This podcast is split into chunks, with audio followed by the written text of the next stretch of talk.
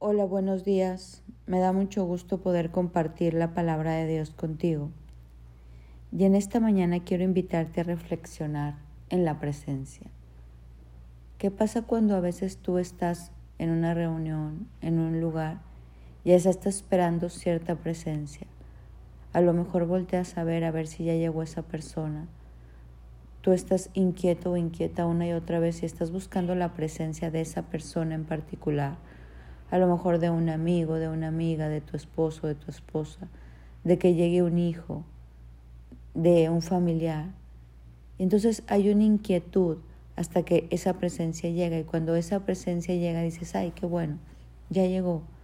Y tú entras en calma porque esa presencia que estabas esperando, esa persona, llegó. Así pasa con la presencia de Dios.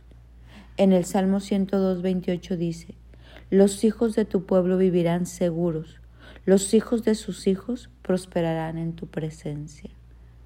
Nosotros tenemos que tener la certeza, la seguridad de que su presencia está con nosotros. Es una presencia que tú y yo tenemos que anhelar y buscar todos los días de nuestra vida.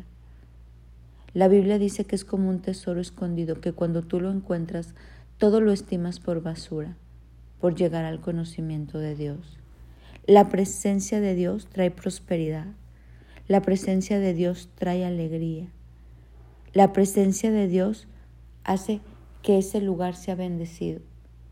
Hay una cita en el Antiguo Testamento donde antes la presencia de Dios simbolizaba con un arca y el arca llega a la casa de Obededón y dice que cuando la presencia de Dios llegó toda esa casa fue bendecida en todo, que toda la gente de alrededor podía ver que a esa casa había llegado una presencia y era la presencia del Dios Todopoderoso, porque hubo una bendición en todo. Mira cómo dice el Salmo 143. Los rectos alabarán tu nombre, los justos vivirán en tu presencia. Tu presencia trae alegría, dice el Salmo 21.6. Los has dotado de bendiciones eternas y le has dado la alegría de tu presencia.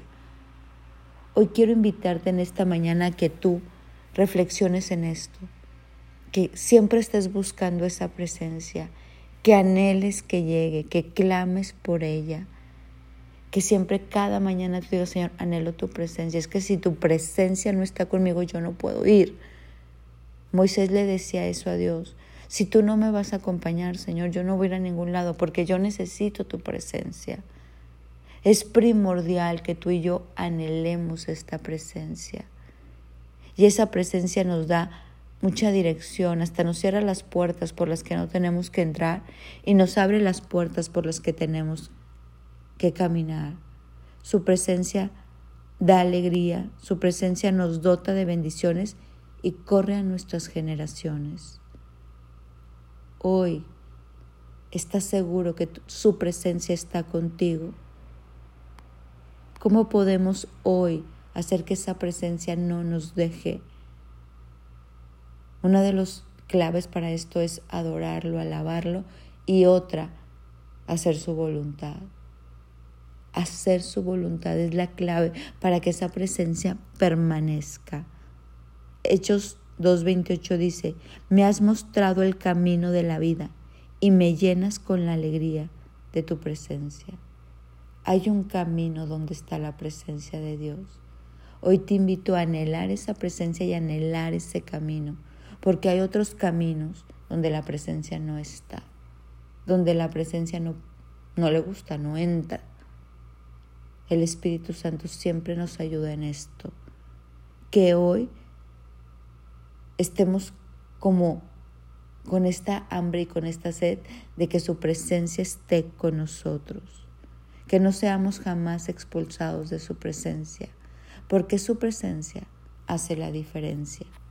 Mi nombre es Sofía Loreto y te deseo un bendecido día.